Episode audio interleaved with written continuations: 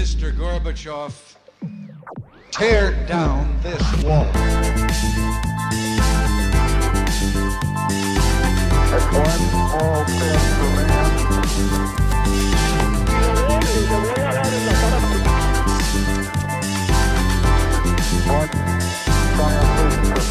Hola, buenos días a todos y bienvenidos a un nuevo programa de Acaparchando. La verdad que en Acaparchando estamos de celebración por el triunfo de Javier Milei. Hace mucho que no me, no me ilusionaba un político, como me ilusiona Milei, creí que iba a perder y me dio una grata sorpresa el fin de semana. Así que pues estamos felices acá y traje a mi gran amigo Eduardo Nieto, que está empezando sus caminos en el periodismo político, dentro de poco el próximo Jaime Bailey, aquí a analizar la, la movida de cómo fue y que ustedes pues puedan enterarse y de por qué para mí es tan importante y de realmente creo que lo que pasó en Argentina va a tener repercusiones en toda América Latina. Entonces pues quería tener la oportunidad de discutir lo que dice. Bueno, Rafa, primero que todo, gracias por invitarme. No, Eh. Yo creo que sí fue una sorpresa lo de mi ley. Tampoco conseguimos a nadie más. Sí me imaginé, yo sí dije que era muy raro un día antes, pero no pasa nada, estoy feliz de estar acá. No, tira de para las que sean. Yo, yo sí creo que lo de mi ley, que haya ganado, sí es muy raro. Sí es muy raro porque nadie se lo veía venir y más que todo porque es un tipo que va solo, sin apoyo de ningún otro partido, sin apoyo de la política tradicional. Eso es muy raro. Y si llega a terminar siendo presidente de Argentina, va a ser un golpe para toda la región y es posible que nuevos líderes que tengan esa influencia también empiecen, a surgir y a tomar más fuerza. Digamos, lo que vimos en, en Chile con Cast, si Milei hubiera pasado antes de Cast, estoy seguro que Cast hubiera ganado en Chile. Porque la gente se está viendo que la izquierda no está mostrando resultados y que pues una nueva derecha con nuevos líderes y con nuevas ideas un poco más radical está surgiendo. Ok. Eso tiene toda la razón ahí, Edu, y quiero empezar por explicar un poco, para ya entrar en materia y decirle cómo yo lo veo, qué son las elecciones de paso. Las elecciones de paso son el equivalente a las consultas que hacía cada partido. Entonces, cuando la gente fue a votar por Alejandro Gaviria, cuando salió Francia Márquez contra Petro, cuando fue, no me acuerdo quién se encontraba, pero era Fico, y no me acuerdo quién eran los otros, pero para que Fico fuera candidato hubo una, es el equivalente. Y lo que pasó fue que eh, las elecciones de paso en Argentina son como una gran encuesta nacional, donde ya las- lo que digan las encuestadores no importa, sino que importa la gente que realmente sacó a votar. Milei sacó el 32% de votos y le ganó a Juntos por el Cambio, que es el partido de Mauricio Macri, Con dos, parti- con dos eh, participantes en, eh, digamos, esa consulta interna, pues, nacional. eh, y, y le ganó al, al kirchnerismo al peronismo tradicional de la Argentina, que siempre es bastante, pues es una fuerza bastante importante en la Argentina y fue la peor elección del kirchnerismo, creo que en toda su historia.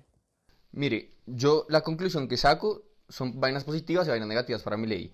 Uno ganó, qué bien, pero también pensando en una posible segunda vuelta, si saca un resultado igual favorable, pensar el kirchnerismo con quién se va a ir, porque sí, fue baja, pero si se junta los votantes del kirchnerismo con los de Juntos por la Izquierda, Juntos por el Cambio terminan destruyendo a mi ley. Es lo que me preocupa, que los de la izquierda pues se pueden unir más a Juntos por el Cambio que a un Milei que es totalmente radical contra, contra la idea de izquierda. Ahí eso es algo que tiene que preocupar, pero hubo mucha abstinencia en esta elección y hay que ver qué va a pasar, que eso va a ser lo que lo va a definir. Salió solo el 60% de los posibles votantes en esta y ahí es cuando entra a jugar, primero, el clientelismo del kirchnerismo, que el kirchnerismo tiene unas, o sea, del peronismo heredó como unos sectores sumamente sindicales y sumamente y gremios que lo apoyan mucho, que son unas masas que siempre sacan a votar. Y Juntos por el Cambio también son políticos tradicionales que siempre que van a jugar con toda la, con toda la maquinaria y que son estandartes en, toda, en, todo, pues, en todo lo que pasa. Por ejemplo, hay una vaina como dato curioso, es que las elecciones de, de Boca son reflejo idéntico de la política argentina. Entonces, cuando estaba Macri en Boca, Macri empieza su carrera política como presidente de Boca. Después, cuando pierde Macri y ponen a Meal, a Meal es del partido kirchnerista. Esto para decir que los políticos en Argentina están infiltrados casi que en todas las instituciones sociales del país y que va a estar bueno ver lo que va a pasar. Sí, no, y yo concuerdo con eso. Lo que pasa es que yo creo que la gente le tiene miedo a un cambio tan radical. Y sabemos que la gran mayoría de propuestas de mi ley son totalmente radicales. O sea, acabar con muchos ministerios, dolarizar, privatizar las cárceles. Son propuestas que usted me puede decir buenas o malas, cada uno con sus opiniones, pero yo creo que son tan radicales que la gente que no está totalmente segura de ese cambio y que no apoya 100% a mi ley, yo creo que el peligro es que se pueden ir por, digamos, una opción más moderada, como puede ser Juntos por el Cambio, porque el kirchnerismo, yo creo que podemos concordar en que se está acabando, en que es el principio del fin, creería yo. No, esos son como ratas, siempre, siempre, siempre vuelven. Pero está buena esa lectura, está buena. Y ahí quiero hablar de una vaina muy buena, que es las políticas radicales de Milei, que es por lo que usted dice que la gente no va a votar por él y creo que es algo en lo que usted tiene razón, pero le voy a decir una vaina que es por qué Rafael Torres apoya a Milei y por qué... Y porque, porque radical también. También soy radical, soy, yo soy un tipo de amores y odios, pero a ver, a mí me parece que Argentina era el país más rico comenzando el siglo XX. Es una verdad. Para mí es una verdad empírica. Per cápita era el país más rico. Hay un golpe de facto en 1930, que es el primer, el primer golpe militar de la Argentina. Y ahí comienza, digamos, el crecimiento del Estado argentino. Argentina es un país donde no puede haber hambre, no debería haber hambre porque en Argentina se producen, se producen alimentos para alimentar como a 300 millones de personas pero de tanta retención que hay para todos los productos agrícolas, están, quebraron su país, digamos, como dijo Borges, se lo va a poner clarísimo. Dios hizo un país riquísimo con todos los recursos posibles a la mano, pero para compensar puso a los argentinos. Y ahí lo que hizo es que con el Estado que hicieron y todas las políticas que hicieron, han tenido, creo que Argentina ha tenido 12 hiperinflaciones de 1980 acá. Sí, pero venga, a ver, yo creo que es importante recordar la primera ola roja.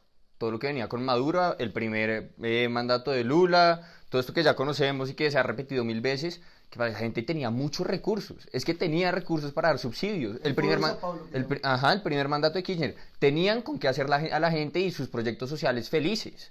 Y por eso es que lo seguían eligiendo, eligiendo, y entonces se vota esta nueva ola, llamémosla rosada, que es Petro, Boric, el segundo mandato de Lula, y no tienen con qué regalarle a la gente plata, porque es lo que hacían, le regalaban plata y la gente volvía a votar por ellos así, más o menos comprar el voto a punta de subsidios, ¿no? De acuerdo. Entonces, pues yo creo que, y ojalá, porque siento que vivimos en una sociedad que olvida mucho, y ojalá la gente está despertando un poco diciendo, es que la izquierda ya no tiene con qué hacer la vaina social que quiere hacer. Sin recursos económicos y una economía estable, no puede hacer las cosas que antes hacía, ¿no? Entonces sale este tipo como Milei, cambia totalmente el discurso. Va contra todos los políticos que han representado no solo Argentina, Latinoamérica durante muchos años. Y la gente dice, bueno, a ver, este tipo ya no son los mismos que nos han dicho mentiras durante yo no sé cuánto tiempo. Total, y hay una vaina que mi ley muy poca gente le abona hoy en día porque la gente tiene memoria selectiva, como está diciendo usted, pero fue el tema del diagnóstico del gobierno Macri. O sea, cuando pasó el gobierno Macri, el ministro de Economía era un tipo que se llama Federico Sturzenegger, que para mí es un muy buen economista, y, el man emitió unos títulos de deuda pública para poder financiar a Argentina, que eran la LEVAC y la LELIC. Son títulos de deuda, pero emitidos en dólares. De renta fija, pero emitidos en dólares. El primero que vio que esa vaina iba a estallar y que iban a ir otra vez a default por 30 y a veces en su historia fue Milei. Y lo dijo porque hay una vaina, y ya vamos a entrar en el personaje de cómo es el man, que es un personaje, es muy mediático.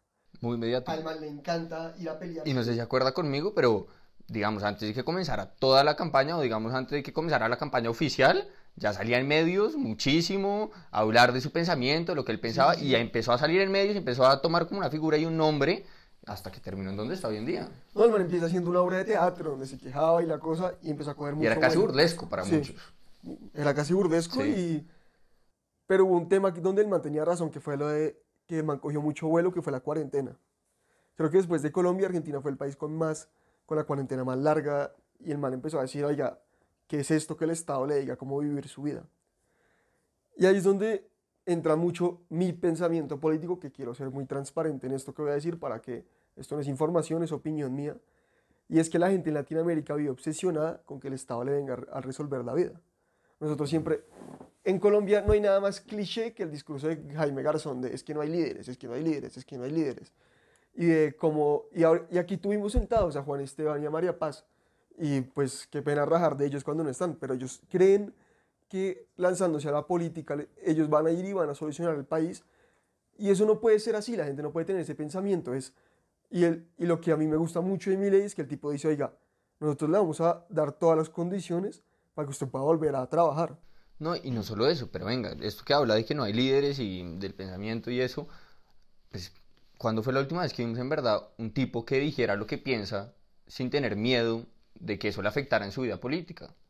O sea que, pues, pod- podríamos poner el ejemplo de J. Hernández, pero pues es un tipo que, en mi opinión, no tiene tanta fuerza como para llegar a ser presidente, digamos. Pero todos los, digamos, eh, cabezas de partidos políticos acá en Colombia y en gran parte de Sudamérica y el mundo, pues tienen miedo de decir lo que piensan porque les puede afectar en su vida política.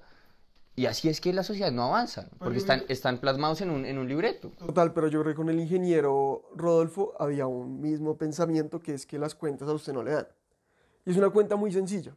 Es, ¿cuánto se gana un egresado de universidad promedio en Colombia? Póngale, por bien que le vaya, en Colombia, si usted gana más de dos salarios mínimos, tiene que considerarse agradecido porque está ganando bien. Obviamente, uno es, uno es más que desagradecido y con- nunca le alcanza para lo que le paguen. Pero es una vaina que usted dice, bueno, dos salarios mínimos y el congresista gana 40. Y es un debate que viene siempre de cuánto ganan los congresistas y eso, pero es, a ver, ¿yo por qué estoy subsidiando a estos manes si para que vivan como reyes? Y es lo que mi ley dice de la casta. Y es parecido al video del ingeniero que se criticaba cuánto trabajaba. Y es porque en Latinoamérica realmente tenemos una concepción y porque pasa en las regiones del país de que son las mismas familias y que son realmente una clase privilegiada que merecen estar en el poder y que merecen como un tratamiento especial. Entonces uno ve como, pues inclusive, ahorita no me quiero meter en lo de Petro porque eso es otro tema, pero inclusive dándole palo a un presidente que yo admiro mucho en su primer mandato, pero el presidente Uribe.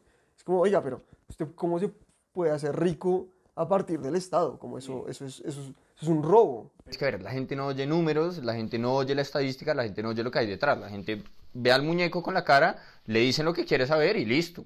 Es, eso, eso es lo que pasa en toda la política en este momento, porque la política es muy pobre, podemos acordar en esto. Esto que decía la casta de Milei, también, ¿cómo va a gobernar? Digamos que gana Milei, digamos que logra ser presidente. ¿Cómo va a gobernar sin, un, sin, sin una persona, sin un congreso que le apoye sus locuras? Ahí tiene razón usted, pero también nosotros somos un- unos países donde el presidente tiene mucho poder. O sea, lo de eliminar los ministerios, él por decreto lo puede hacer. Sí, sí, eso totalmente de acuerdo. Pero entonces, pues, todas las reformas que él quiera hacer, ¿cómo van a pasar en el Congreso?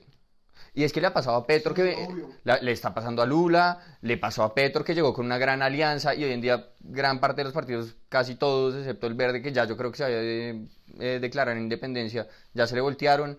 Es muy difícil gobernar sin apoyo en el Congreso. Y es un problema que no solo le pasa a Milei, o no solo le pasaría a Milei, según mi opinión, sino que pasa en toda Latinoamérica. No, y en- Latinoamérica está pasan- pasando por un momento en donde hay un verdadero problema de gobernanza. Sí, obvio.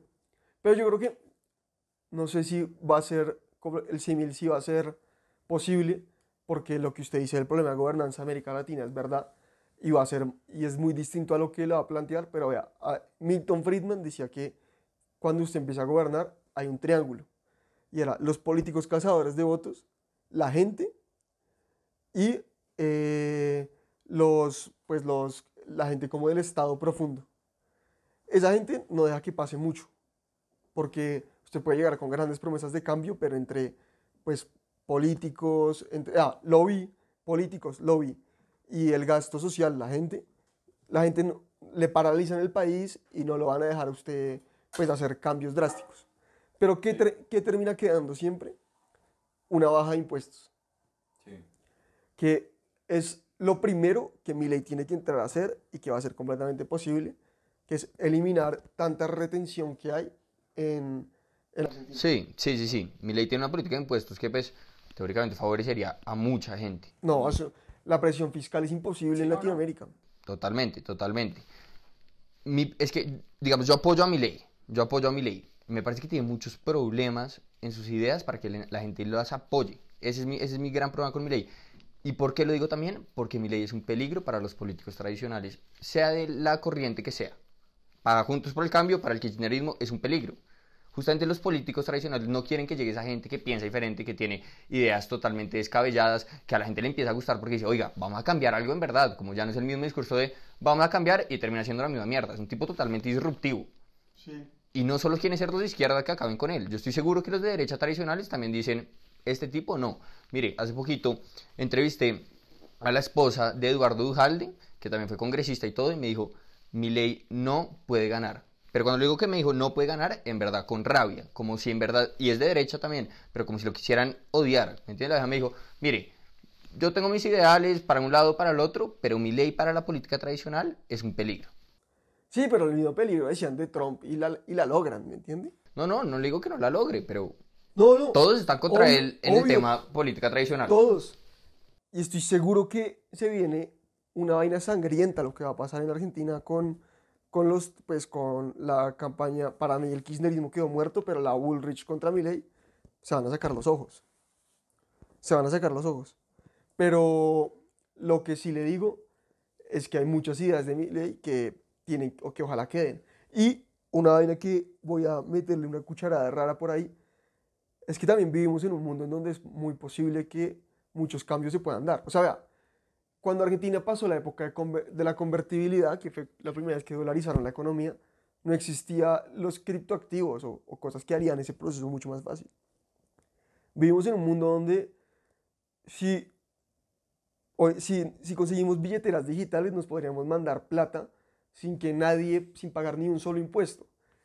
Y creo que estamos viviendo en un sistema político para el año 70, 80, cuando tenemos tantas posibilidades que los políticos solo ignoran porque no les convienen. Sí, concuerdo. Pero le voy a poner un tema acá de mi ley, por ejemplo, para que me diga usted, por ejemplo, qué opina. El Ministerio de la Salud lo quiere quitar. ¿Usted cómo puede manejar un país sin un Ministerio de la Salud?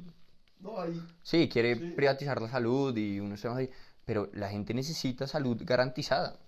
O sea, es un hecho. No, total. Todos los países. Total. Pero se la volteo yo.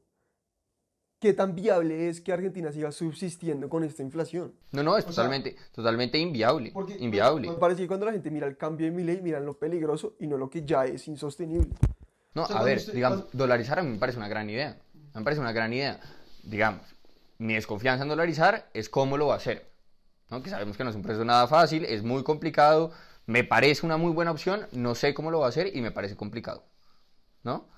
Pero es una buena idea, porque es que la moneda argentina no vale un peso. No vale nada. No vale un peso. Con una inflación de más de 100%, o sea, es imposible volver a estabilizar eso, o es muy difícil. Y yo creo que Macri también lo que trató fue hacerlo responsablemente. Terminó en un fracaso total. Sí, pero y quiero, y quiero hablar de una vaina hablando del peso argentino, que es algo que los políticos hacen en todos lados, que es algo que para mí la gente no, creo que porque no enseñamos esto en los colegios la gente no lo entiende. Pero es que los políticos aprueban un montón de gasto, se va a déficit y el déficit se lo cubren con emisión monetaria. Y la inflación termina siendo el impuesto a los más pobres. Entonces cuando dicen, o sea, lo más importante que uno siempre tiene que tener claro en la vida es que no hay tal cosa como un almuerzo gratis. En todo, o sea, nadie le regala a usted nada. Cuando la gente le dicen, y es algo que para mí mi ley es el gran valor del man es eso.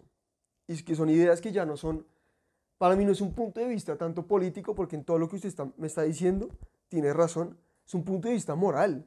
Es de, oiga, ¿hasta cuándo vamos a mantener a una gente que no hace mucho? O sea, que, que, que viven en un puesto público toda la vida, que viven ahí relajados y todo. Y lo que decía Milei, que lo decía de una manera fuerte, porque el man pues fue arquero de fútbol, una banda de rock, una vaina completamente apolítica, es que la sociedad sí se divide en dos, entre los que trabajan y los que viven de impuestos.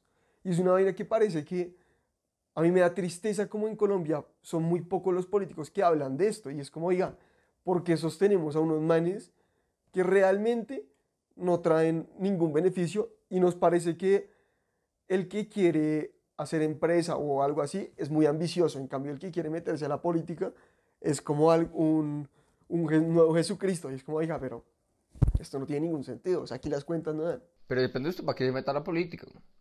Si usted entra a la política como en mi ley, usted es un tipo disruptivo, usted es un tipo que quiere en verdad cambiar las cosas, para bien o para mal, cada uno con su opinión ahí sí. Pero si usted quiere entrar a la política con un partido, simplemente porque tiene el sueño de ser congresista y cambiar Colombia, por ejemplo, pongámoslo en Colombia, pues el partido le va a poner los lineamientos que usted tiene que decir. Esto va a comenzar sin voz. La realidad. Cada uno ve cómo sube, ¿no? Pues digamos, Bukele comenzó pues, en un partido de izquierda, ¿no? O sea, seamos sinceros en eso. Pero pues Milei sí es un tipo totalmente disruptivo que entró a la política para hacer algo, ¿no? Me parece a mí. Ahora, el personaje también es totalmente criticado. La forma en la que habla, en que viste, es lo menos político del mundo. No, no, completamente. Pues es. es y no sé si eso le ha salido bien o mal. Es casi políticamente incorrecto, se podría decir. No sé, pero para mí. Yo lo peleé mucho en la Universidad Javeriana. Y hoy en día que salí lo puedo decir libremente. Que allá el 90% de los que hacen las cosas no entienden de economía. Y me meto en líos de decir esto, pero lo digo formalmente. Y es porque. Vea, vea, vea este caso. En esta- Estados Unidos tuvo un presidente en el siglo XIX que se llamó Warren G. Harding. Warren G. Harding encontró el país con un 20% de desempleo. ¿Sabe qué hizo el man? Nada. ¿Sabe cuánto era la cifra de desempleo dos años después? 8%. Porque esta noción que tenemos y que nos han vendido mucho de que con política pública todo se soluciona, es como cuando Claudia López intentó solucionar el COVID a punta de pico y cédulas. Eso no, pues eso no tiene ningún sentido, eso termina muy vacío.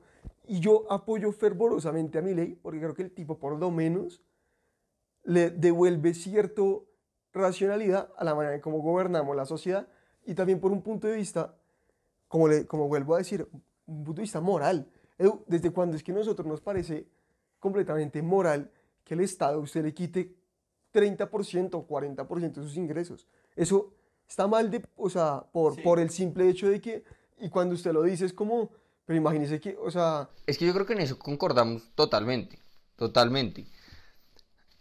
Pero yo creo que va mucho más allá que eso. No va en, la- en el tema moral de los ingresos y eso, en eso podemos concordar. Pero sí tenemos que ser conscientes que hay una parte social que sí importa. Total. ¿Me entiende? Digamos, el Ministerio de la, de la Educación, que quiere que la educación deje de ser gratuita alguna, ¿no? Sí, para mí, lo- pero para mí está buena esa idea. Pero buena y mala, porque entonces, a ver, podemos poner, digamos, el caso de Agustín Laje cuando vino acá a Colombia, que le cancelaron la conferencia en la Javeriana. Yo estoy de acuerdo con Agustín Laje, que también es fanático de mi ley, totalmente ado- adoctrinamiento. Por, pues, por- ahí sí, por tres zurdos, como diría mi ley, que dijeron que, pues, que era tratar de adoctrinarse a la derecha y que... Pero es que en la Javeriana nunca entendieron que el capitalismo es superior moral, estética y empíricamente, como dice mi ley. En la Javeriana siempre les molestó eso. A los jesuitas, salvo cuando es plata de ellos. Totalmente, pero bueno, lo que yo digo, más allá de lo moral, es un tema social que no podemos evitar. Es un problema social que vivimos en Latinoamérica que es verdad y que hay que tratar. Y si no hacemos nada, no se va a mejorar solo. Yo sí soy fiel creyente de eso. Soy fiel, fiel creyente de que hay que buscar una mejor educación. Una cosa necesaria. Hay que buscar un mejor sistema de salud. Una cosa que es totalmente necesaria. No soy político, no le puedo dar las soluciones, No, sí, ahí sí, ese punto se lo voy a dar, que, que tal vez eliminar todos esos ministerios. Ahora, el Ministerio de la Igualdad, sí, que se vaya, para Sí, afuera, pues, completamente de acuerdo. No, no, no, hay muchos que totalmente de acuerdo, porque más burocracia no hace nada. Y si a algo le gustan los políticos en Latinoamérica, es la burocracia. Él le gusta seguir metiendo y metiendo y metiendo gente. Sí, obvio. Mi ley, ahora el desafío que va a tener donde llegue a ganar es lograr volver su ciudad a realidad. Que me parece aún más difícil eso que llegar a la presidencia. Pero es que en Argentina hay un político por cada siete habitantes. Eso es demasiado. O sea, Demasiado. Demasiada gente que hay que mantener. Sí, no, total. No, y en, es que es en, en ese punto yo concuerdo, yo concuerdo. Y no más burocracia, todo eso, perfecto. Pero yo creo que materializar las ideas de mi ley va a ser un tema que va a ser muy complicado. Sí, pero yo le digo, mi ley para mí tiene la oportunidad de que quede. Primero tiene una vaina muy interesante, que es qué va a pasar ahí, que va a ser, para los que nos gusta el tema, va a ser muy, muy bacano, y es qué va a pasar con la deuda del fondo y toda esa vaina, cómo va a manejar esa reestructuración, porque es que, un, o sea, cuando usted invierte en deuda pública argentina, puede obtener mucho retorno, porque hay tanto riesgo que no le paguen, que el retorno es altísimo. Entonces, esa deuda es completamente impagable. Y eso quiero ver qué va a pasar. Y otro que tiene, otra vaina que para mí va a estar buena, es el impacto que puede tener bajar las retenciones en todo, en todo el sector agrícola Y ojalá nos copiemos aquí en Colombia, de oiga, ¿por qué castigamos tanto al empresario? Y es Sí. como, bueno, eh, porque, tiene, porque alguien tiene que pagar por los gastos de, de la política y la vaina. Y hay otra cosa en la que me gusta como Milei tuvo mucha convicción, y es en el tema del aborto. Sí.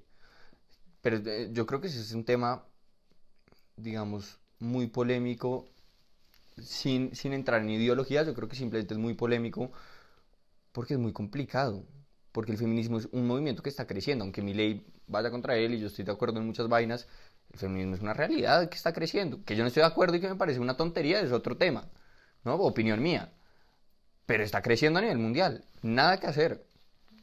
Es verdad. Y vimos las manifestaciones aquí en Colombia. Es verdad, Edu, pero para mí, y se lo voy a, se lo voy a lanzar, esto ya son teorías raras que yo me meto en la cabeza cuando tengo mucho tiempo para pensar, porque últimamente me da un insomnio. Y es que en Estados Unidos estamos viviendo lo que es la pura decadencia. Como el gringo promedio está obeso y deprimido, Sí, es verdad. como desde el punto de vista social. En Argentina esa fábrica social todavía no está tan mal porque esa gente tiene muchas instituciones que son muy sólidas. Y para mí, yo no digo, no sé si estoy completamente eufórico, pero para mí va a haber un momento en el que si a Argentina le meten un poquito de... O sea, si Argentina lo dejan trabajar, para mí ese país puede ir muy para arriba. Porque primero son mucho, o sea, es un país mucho más rico que nosotros, póngale, que Colombia. Y si a nosotros nos dejaran tranquilos, también podríamos ir para arriba. Pero para mí es un momento, y sobre todo por lo que está pasando en el mundo, en el sentido de que ya Estados Unidos perdió, ha perdido mucho como hege- hegemonía, en donde si las cosas se hacen bien, todo este movimiento de mi ley para América Latina puede realmente abrir muchas puertas en comercio, en, en posibilidades que para nuestra región Latinoamérica a veces da tristeza porque caemos en los mismos problemas, pero para mí este es un paso muy Es un, eh, literalmente es un círculo vicioso. Sí, Es un círculo vicioso. Y eso sí lo. o sea, si uno ve la historia, se nota. Ahora, yo lo quiero poner, pues digamos, en un escenario y es: ¿qué pasa si pasa Milley y Bullrich? ¿El kirchnerismo qué hace? No, para mí se van con Bullrich. O sea, el político siempre va a ser político y, y obvio, pero va a estar, o sea, va a ser, como le dije, va a ser una pelea a muerte. No, obvio va a ser una pelea a muerte. Vamos a ver qué pasa en verdad, pero a mí me parece que si Milei gana, va... A ver, si Milei gana y lo hace bien, porque digamos, la mayoría de países todavía les falta un poco para que los presidentes terminen sus mandatos, y si Milei hace su primer año de gobierno bien y muestra resultados, yo creo que ese fenómeno se va a esparcir por toda Latinoamérica. ¿Qué me preocupa a mí en Colombia, personalmente? Que uno no ve un líder que pueda ser el próximo presidente, aunque a Petro le falte todavía tres años. No, en, en Colombia los líderes, inclusive el centro democrático, es completamente proteccionista. O sea, por más, derecho que se- por más derecha que sean, son completamente... Sufren de esa enfermedad que se llama eh, estatismo y socialismo, que es para la gente poco competente. La gente poco, la gente, la gente poco competente siempre quiere vivir del Estado. O en, o en como, no sé, ser burócrata en una educación, en, un- en una universidad, una vaina así, porque se les acomoda, porque no les gusta la posibilidad de que, si yo mañana, si ahorita nos emborrachamos, y yo mañana no voy a trabajar, a mí me echan. Al político nunca lo echan. Nunca lo echan. Oiga, pero hablando del carácter de Milei, pues marica, uno también aquí, ese es un gran problema. Es un gran problema que no hay políticos con carácter. Y le voy a decir que, y tampoco les gusta decir yo soy de derecha o de izquierda.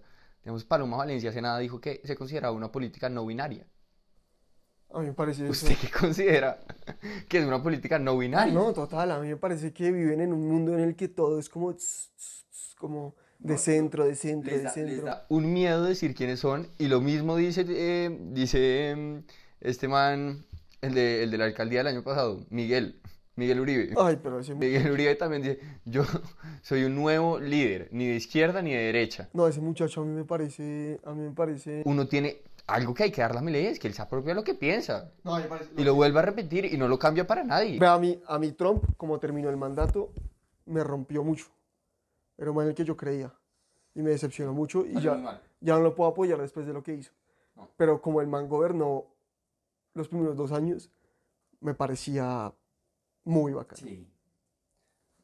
Era alguien con, con, en verdad, con carácter. Es que el tema del carácter, aunque uno lo dice acá como medio por encima, es un tema que falta mucho en la política de hoy en día. Es como cuando Reagan dijo, Mr. Mr. Gorbachev. Gorbachev, tear down Literalmente. Muy bacano. Y yo se lo diría que en Colombia, por lo menos, no vemos eso desde Uribe. ¿Un líder? Sí, no sé, tiene toda la razón. Alguien que le hable duro a, a la gente.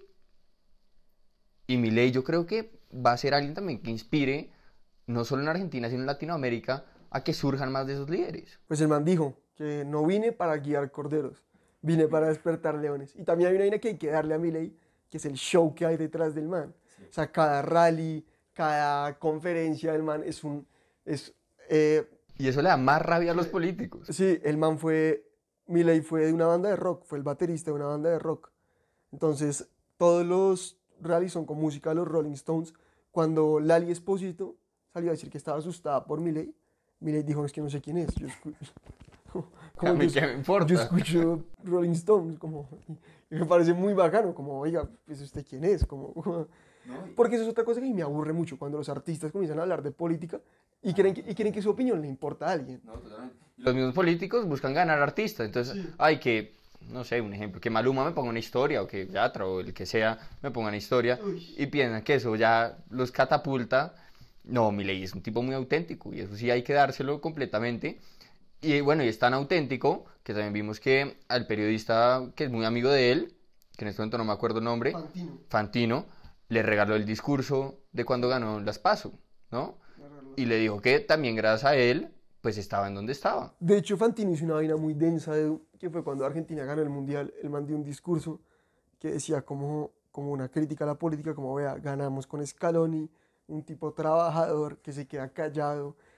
Y fue, uno, fue mezclar un momento de éxtasis con, con, pues con, poli- Sí, con con política, política que, que- fue denso, que nunca sí. es bueno, pero no sé, me parece que Argentina... Porque además, pues el deporte es lo que une un país. Sí, pero Argentina necesita, Argentina es un país que, digamos que en Colombia a veces no nos quejamos mucho de que todo está muy caro y la vaina, pero pues cuando uno va a Argentina y ve que todo sube semanalmente, no sé, pues no, no entiende bien cómo la gente vive, ¿me entiende? Pero, pero es una cosa de, y siendo que es, como le digo, fue un país muy rico y hoy en día pues tanta pobreza, tanta indigencia, pues da mucha tristeza ver la situación actual. Y yo, pues aquí ya, ya casi que terminando, pero yo sí creo que, yo sí creo que tiene una oportunidad muy, como hace mucho yo no creía otra vez. Yo soy un man que escribía columnas, que me peleaba con todos los profesores en la Javeriana, que peleaba un millón de, de personas por política. Eso no vale la pena, pero creo que uno necesita creer en políticos un poquito, porque si no la vida se vuelve muy, pues como que usted no puede ser apolítico completamente, se vuelve muy aburrido todo. Y si usted no cree en lo que está pasando un poquito, si no se involucra un poquito, pues es muy triste. Y hace mucho no, o sea, creo que otra vez voy a volver a monitorear una elección, de estar pendiente y, y eso que me haya pasado otra vez y ver que haya esa posibilidad de, oiga, ojalá este man logre sacar todo adelante, me parece top. Yo, yo dejaría unas últimas dos reflexiones. La primera, más sobre el tema político en general, y es que los debates en Latinoamérica políticos son muy bajos. Usted se pone a ver un debate de la presidencia, eh, por la presidencia francesa, son dos personas sentadas frente a frente, como personas civilizadas, con el plan de gobierno del otro acá a un lado, y dicen, mire, usted dijo que iba a ser tal, ¿cómo lo va a hacer? Es cero personal, es cero atacando, se ha vuelto mucha costumbre que uno ataca todo lo personal del otro político, y usted estuvo con tal persona, y usted es amigo de tal. La política debe ser civilizada y debe ser basada en un debate de ideas. Eso es lo primero. Y lo segundo, yo creo que si mi ley gana y gobierna bien el primer año, yo creo que eso va a ser una revolución para los próximos líderes políticos de América Latina. Yo voy a dejar la mía, que va a ser que, muchachos, el socialismo y la gente que quiere vivir del Estado, eso es una enfermedad del alma. Eso no es inferioridad intelectual, eso es inferioridad moral. Esa gente realmente lo que quiere es nunca producir ningún valor a la sociedad y solo tener cargos públicos toda la vida para nunca tener que jugársela. Viven completamente resentidos del que le va bien, del empresario rico, del que aporta valor. Odian al Elon Musk, al que quiere mover el mundo para adelante. y en Latinoamérica estamos llenos de ese tipo de parásitos. Es tristísimo, pero creo que hay una gran oportunidad. Y Edu, mi hermano, muchísimas gracias por venir. Gracias a ti, Barzol.